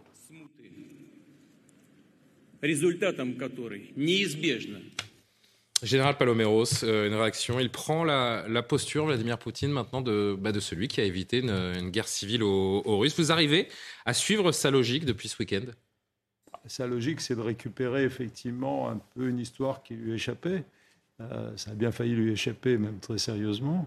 Mais, à quel euh, point ça a failli lui échapper, selon vous? Bah, Vous savez, au point où ça aurait pu dégénérer gravement qui l'aurait emporté, ça c'est un autre sujet, mais euh, on n'a pas senti, si vous voulez. Euh, non, ce enfin, ce que je veux dire, c'est où il est très fort, c'est qu'il retourne, il fait du judo, en quelque sorte, il retourne il des la force de son, adversaire. à son avantage, et il vient euh, assez habilement d'ailleurs. Hein, de mettre en, exergue, en évidence, le rôle des soldats qui, en fait, n'ont pas, pas joué un rôle tel. C'est Prigogine qui s'est arrêté. Il s'est arrêté parce que c'est vrai que son truc était un peu à bout de souffle, et puis que, à, mon avis, il a mis en scène son départ, qui était inéluctable dans la mesure où il s'est opposé profondément à Poutine sur la légitimité même de la guerre. C'est ça qui était grave dans son discours initial.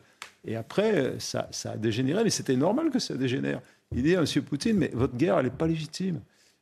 Comment, voulez-vous? Et tout ça parce qu'il était très fâché, parce qu'on voulait dissoudre en quelque sorte, ou en tout cas mettre en coupe réglée la milice Wagner le monstre Wagner est sorti de, contrôle et M. Poutine essaye de le faire rentrer. Et d'ailleurs, on a appris officiellement euh, aujourd'hui, puisque personne n'en doutait, mais euh, Vladimir Poutine a admis aujourd'hui qu'il finançait euh, Wagner. C'est ce qu'il a rappelé dans, son allocution en parlant d'un milliard de dollars, je crois, qui ont été alloués à, Wagner autour de cette, de cette guerre en Ukraine. En Ukraine pardon. Il, a, il a rassuré ses, ses partisans, ses partenaires, Vladimir Poutine, ces dernières heures? Euh, Il a réussi à retourner façon euh, judoka, comme le disait le général Paloméros Alors, vous avez eu la gentillesse de dire que nous nous connaissions. Vous savez que euh, j'ai souvent des analyses qui ne sont pas forcément dans le courant principal. Donc, si on, reconstitue effectivement ce qui vient d'être dit, mon point de vue est de dire les éléments, de réunir les éléments suivants. Il y a quelques mois, quand Prigogine, pour la première fois, s'est fâché tout rouge en disant on ne me donne pas les munitions dont j'ai besoin. Il a pris conscience qu'il était absolument aux mains de l'armée pour l'essentiel de son activité, à savoir les ressources militaires, obus et euh, donc cartouches. Quelques semaines plus tard, qu'est-ce qu'on lui a dit? Le ministère de la Défense a annoncé que tous les membres des milices militaires Wagner XYZ devaient s'enregistrer auprès du ministère pour être payés à la fin du mois. Donc après lui avoir de l'avoir menacé de lui enlever ses munitions en disant tu es pas le chef, tu es le chef de rien du tout, c'est nous les patrons. Et on lui a dit, maintenant, on va t'enlever les bons hommes. Ça veut dire, si on continue à remonter en arrière, que ce plan a été décidé depuis le début de l'année, ou à peu près, d'éliminer progressivement euh, euh, Prigogine et Wagner. Donc voilà, les, choses s'enchaînent. Et comme vous venez de le dire, c'est une. Mais Prigogine a dit qu'il ne voulait pas renverser le pouvoir. Euh, Absolument. Comment interpréter mais non, ça mais qu'est-ce qu'il a dit? Il a dit je veux aller à Moscou pour voir les généraux. Oui, oui, oui. À aucun moment, je ne voulais du mal à, Vladimir Poutine. Parce qu'il savait très bien que son ennemi, comme on vient de le voir, à chaque fois, ministère de la Défense, ministère de la Défense. Poutine est tout à fait. Mais il est à la base de cette.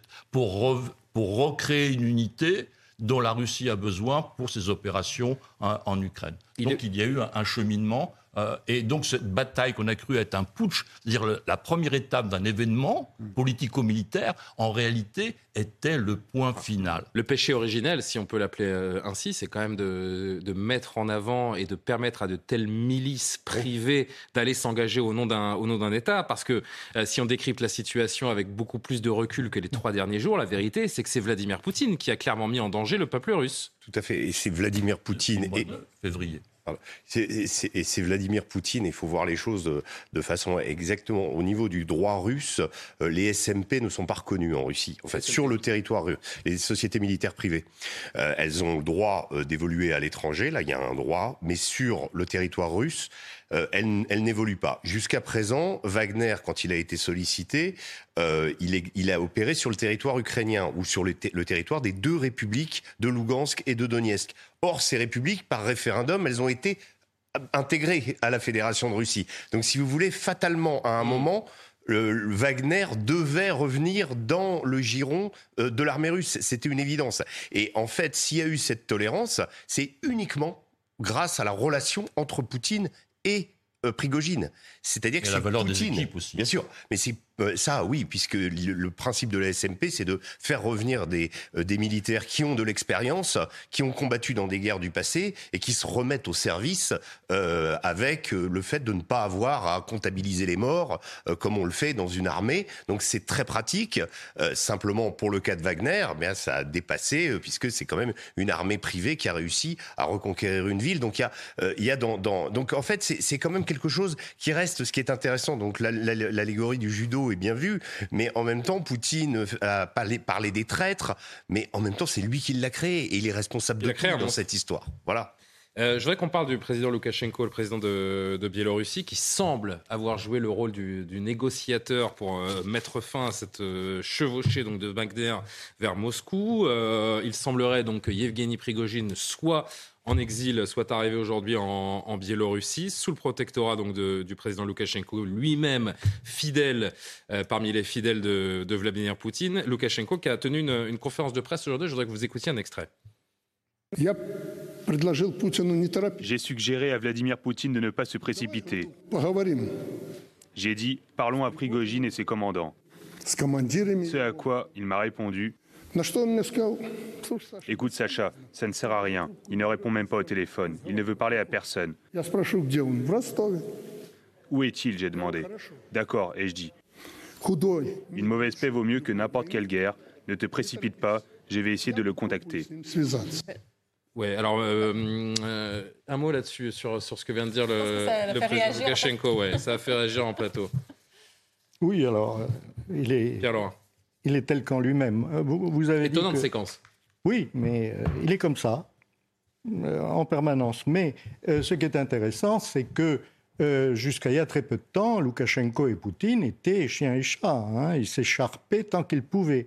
Mais Poutine a sauvé la mise à Loukachenko lorsqu'il était en difficulté, avec des bémols, hein, parce que tout, toute l'opposition pro-russe en, en Biélorussie aujourd'hui est en prison toute l'opposition pro-russe.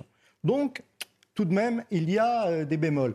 Mais là, du point de vue géopolitique, euh, on peut dire qu'ils sont indéfectibles, d'autant plus que euh, pour sauvegarder l'intégrité, sanctuariser la Biélorussie, la Russie met des armes nucléaires tactiques sur son territoire. Quelle suite pour Yevgeny Prigogine, général Paloméros Qu'est-ce qu'on peut, qu'est-ce qu'on peut imaginer Vladimir Poutine va, passer l'éponge? C'est pas c'est pas forcément ce que l'on ce que l'on connaît, ce que l'on imagine du, maître du Kremlin.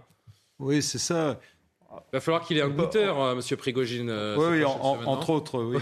Non, je pense qu'il va être marginalisé. Maintenant, vous savez, ces gens-là sont tellement opportunistes qu'on se demande toujours s'ils vont pas rebondir quelque part. Après tout, euh, il se passe tellement de choses. Euh, je pense qu'on ne voit que c'est un peu l'arbre qui cache la forêt. Il a vraiment été à deux doigts de renverser Vladimir Poutine, selon vous? Non, je crois pas. Non, vraiment pas. Je, souscris à ce qui a été dit avant. C'était vraiment pas son objectif. Mais euh, il voulait survivre, il voulait que sa milice continue à produire. Euh, elle a été employée à contre-emploi quelque part, cette milice. Hein. Elle n'était pas faite pour faire une guerre de haute intensité, c'est clair, et ça a posé des tas de problèmes, comme ça a été parfaitement expliqué. Euh, et puis maintenant, la, vraie question qui se pose pour moi, Prigogine, bon, c'est un acteur, ça a été le fou du roi, mais après, c'est l'enfant qui a été répudié, très bien. Mais euh, que, que, devient euh, la milice Wagner et comment, la Russie, comment la Russie va continuer à mener ces guerres hybrides, dont Valéry Gerasimov était un excellent théoricien d'ailleurs, c'est assez intéressant. Et comment va-t-elle se masquer maintenant pour, pour faire ses mauvais coups, entre guillemets? Euh, on a entendu M. Lavrov là-dessus. C'est très intéressant parce que Lavrov, c'est un proche de Poutine. Il est là depuis. Et qui va la diriger?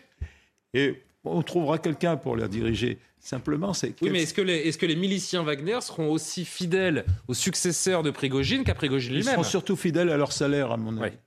Euh, non, mais c'est des anciens. Alors, un petit mot de Karima que euh, je devais interroger précédemment. Oui, non, mais sur, euh, sur, la milice Wagner, c'est vrai que c'est intéressant parce qu'en effet, sur l'avenir, on a parlé bon, de, de, Prigogine, qui est en position de vulnérabilité aussi, mais sur ces, euh, sur ces je vais dire, militaires, ces combattants, appelons-les ainsi, ces combattants, bon, ce qui va arriver, est-ce qu'ils vont prendre effectivement le fameux ticket d'exil vers la Biélorussie qui a été proposé? Est-ce qu'ils vont vraiment réintégrer l'armée? Et encore là, il y a tout ce concept avec la, la notion de, de trahison, de confiance. Peut-on véritablement faire confiance?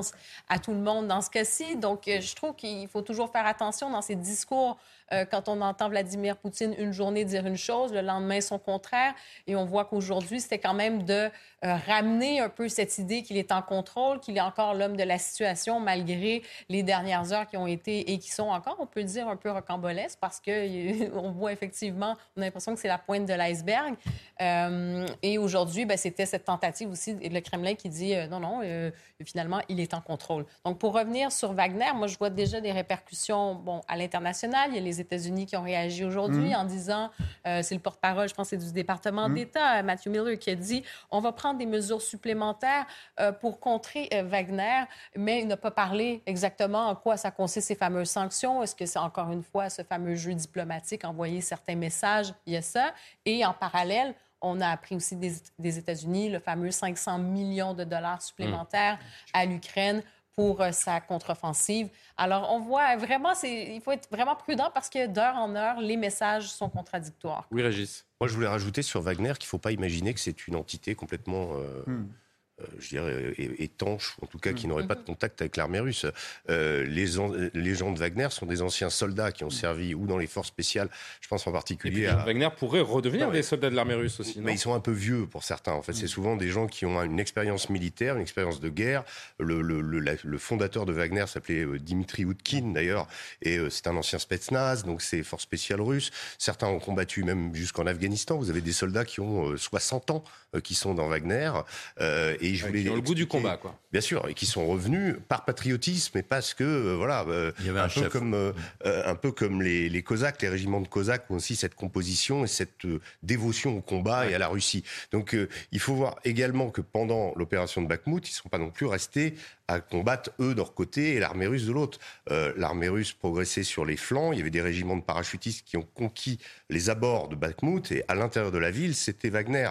Mais Wagner était appuyé par l'aviation russe et Wagner n'était pas du tout, même si Wagner a une aviation aussi, euh, elle a des chars, etc. Mais si vous voulez, euh, il y a une imbrication dans l'opérationnel entre CSMP et l'armée régulière russe. Ça se fait très bien et c'est en train aussi de se faire euh, du côté ukrainien parce que du côté ukrainien, vous avez des régiments hybrides comme ça, Edar, Kraken, etc., qui sont composés aussi de mercenaires ou d'anciens, d'anciens qui reprennent du service.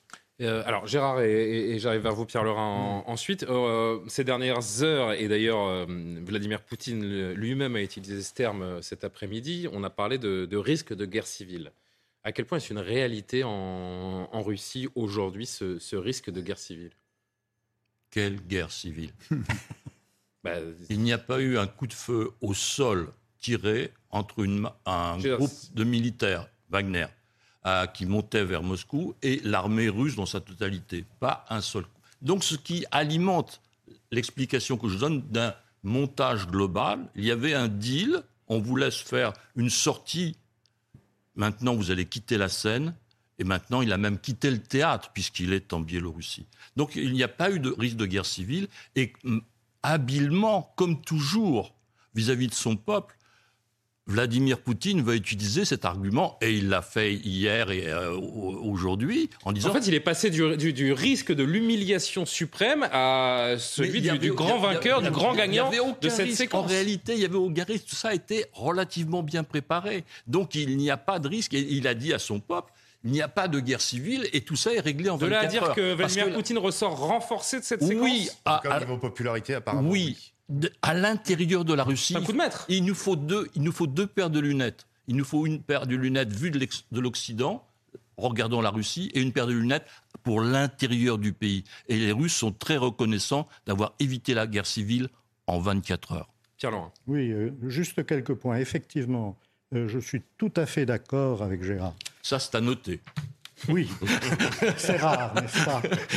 Euh, Simplement, en ce qui concerne Wagner, euh, je crois qu'il serait vraiment très euh, difficile pour l'armée russe d'intégrer hmm. les combattants séparément. Il vaut mieux les garder dans une structure. Or, quel est le rapport, pardon de faire cette petite insiste, quel est le, rapport, quel est l'état des relations entre les soldats de l'armée russe et les miliciens euh, Wagner? Il y a un respect mutuel, il y a une, euh, fraternité entre eux? Il y a une fraternité. Il y a une fraternité. à côté l'une de l'autre. Oui. vous avez une base militaire euh, russe et vous avez Wagner. Il n'y a pas une compétition quelconque entre Et Wagner est présent sur, dans 42 entités de la Fédération de Russie. Il y a que le rapport de salaire de 1 à 4. Actuellement.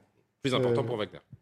Actuellement, il semble-t-il que ce soit justement Outkin euh, qui est le fondateur réel et le chef réel de Wagner, parce que Prigogine, c'était le manager, ce n'était pas euh, le, combattant en chef. Ce serait certainement Outkin qui prendrait la tête de Wagner.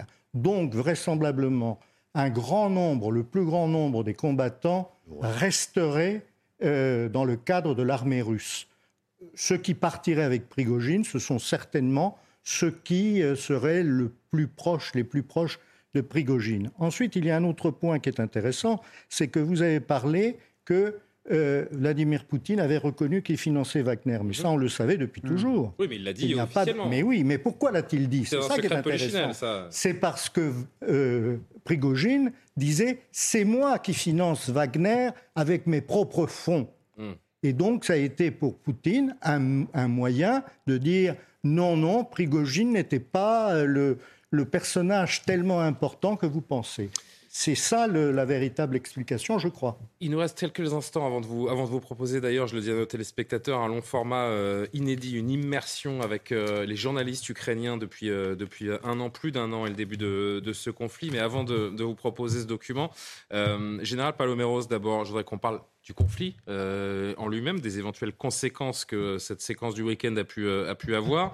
Euh, où est-ce qu'on en est de cette contre-offensive ukrainienne? Est-ce que la mutinerie de Wagner a, permis des avancées de la part des Ukrainiens où il n'y a aucune incidence, aucun effet, aucun rapport entre ce week-end et la, et la contre-offensive, ce qui se passe sur le terrain? Il oh, faut, garder raison. Hein. Aucun rapport, lointain peut-être au troisième ordre, mais je n'ai pas le sentiment qu'il y ait un effet direct, très honnêtement que les soldats russes ont d'autres soucis. Ils défendent leur peau, ils se battent pour, pas tellement pour leur patrie, à mon sens, mais vraiment pour, pour défendre leur, vie. Ils seront bien obligés. Euh, et euh, la pression, elle existe. De notre côté, on a un président Zelensky qui est euh, préoccupé. C'est normal. Et il se demande jusqu'à quel point, quel volume de force il doit engager et quel risque il doit prendre parce qu'il sait que cette bataille, elle est, extrêmement importante, elle est, critique, elle est cruciale. Alors, il a des gains, il a des petits gains, et pour l'instant, il s'en contente, et à mon sens, il a raison. Tant qu'il n'aura pas bien perçu les forces, les faiblesses de l'armée qu'il a en face, qu'il ne les aura pas testées, euh, ça ne satisfera pas, et à juste titre. Et dans le même temps, il continue à mettre une pression qui est légitime, tout à fait de sa place, sur les Alliés pour qu'ils aient des armes à plus longue distance, en particulier les Américains qui n'ont toujours pas donné ces fameux missiles ATACOMS, vont-ils les donner ou non Et puis que l'aviation de combat, même si ça sera difficile, il ne faut pas se cacher les yeux, mais s'ils pouvaient effectivement disposer d'une aviation de combat, euh, ça serait bien. Dernier élément, euh, sans, ces éléments que vous venez de citer, l'Ukraine ne, viendra jamais à bout des forces russes? Alors, jamais, c'est trop long. Non, euh, ça prendra plus de temps, ça fera plus de morts, ça sera plus lourd. Donc, euh, Mais la défaite russe est inéluctable ah, Non, on ne peut pas dire ça.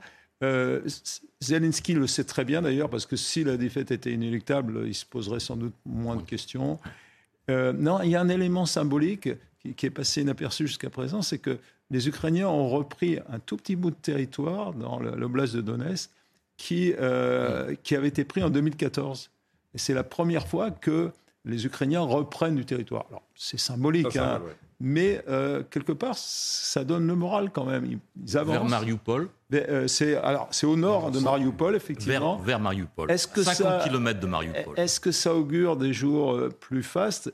Peut-être. C'est, donc ne soyons pas impatients. Monsieur Zelensky sait maîtriser la force et il évalue la situation et je crois qu'il a, il a parfaitement raison. Alors peut-être que les événements du week-end n'ont pas eu d'influence négative sur le moral des troupes russes, mais peut-être en ont-elles eu une positive sur le moral des troupes euh, ukrainiennes et que là encore, l'engagement des, Ukrainiens, ce patriotisme exacerbé qu'on décrit depuis un an et demi, là encore est renforcé. Deux derniers mots, euh, Gérard Vespierre et Régis Le Sommier? Il est certain que les prochaines semaines vont être cruciales on attendait un, 6 juin 44. Hmm. Avant le 6 juin, il y a eu le débarquement euh, des Canadiens à Dieppe, n'est-ce pas? Donc il faut tester, et c'est ce qu'on a vu depuis quelques semaines, les, Ukrainiens ont testé en différents points du front ce, à quoi ils pouvaient être opposés en termes de résistance de la part des Russes, des systèmes de, commandement, etc., etc. Maintenant, ils ont appris, ils sont en train de réfléchir. le choix final de la stratégie est certainement pour très bientôt. Régis Moi, je rajouterais par rapport aux évolutions sur le terrain, il y a quand même aussi un endroit qui est intéressant, c'est le pont Antonovski, hmm. qui, était le pont qui ravitaillait en fait Kherson, qui a été détruit. Mais là, apparemment, les Ukrainiens ont réussi à établir une tête de pont sur l'est, sur la rive euh, sud, en fait, à cet endroit-là euh, du Dniepr. Et c'est la première fois où ils ont réussi à se maintenir. Maintenant, est-ce qu'ils vont pouvoir développer des opérations à partir de là? Euh, je rajouterais, pour contrebalancer euh, ce, paysage plutôt favorable aux Ukrainiens, que les Russes ont lancé des, assauts dans la zone de Krasny, Liman, qui est au nord, à l'est de, de Kharkiv. Et là, apparemment, ils ont gagné aussi des positions euh, les jours derniers. Donc, Autant dire, euh, on se bat pour des champs de blé et euh, des hameaux, et ça va être très très long, à mon avis, avant qu'il y ait une percée. Et pour, pour ce qui est de l'aviation, évidemment, si les, les, Ukrainiens pouvaient en disposer de plus, parce que les Russes ont un avantage, notamment avec les hélicoptères, les fameux petits hélicoptères alligators qui font euh, des ravages sur les blindés, notamment les blindés de l'OTAN. Voilà. Question à, un milliard de dollars, pour paraphraser la somme de Vladimir Poutine allouée à, Wagner. Est-ce que la fin de la guerre 85 milliards d'euros. 85 milliards d'euros, pardon. Est-ce que la fin de la guerre sera, sera sifflée avant la fin de l'année 2023 euh, J'ai oublié ma boule de cristal. Bon, ben en attendant d'avoir une réponse à cette, euh, à cette question, je vous remercie tous les cinq. Euh, Général Paloméros, Pierre Laurin, Gérard Vespierre, Karim Abric, Régis euh. Je vous propose de, découvrir avec nos téléspectateurs ce, ce, long format que vous propose CNews euh, ce soir en immersion avec ceux qui vivent au quotidien la guerre entre l'Ukraine et la Russie. En février 2022, on le rappelle, la Russie attaque soudainement l'Ukraine. Immédiatement, les journalistes, les journalistes ukrainiens ont dû s'adapter, faire face au bombardement permanent sur le territoire, à la propagande russe. Mais comment se fabrique l'information en temps de guerre en Ukraine, plongée saisissante, passionnante dans, ce quotidien bouleversé des rédactions de, chaînes de télévision. Ukraine, soldats de l'information, long format de Laurent Jaoui, Yakiv Lyubich et Andriy Lizetsky.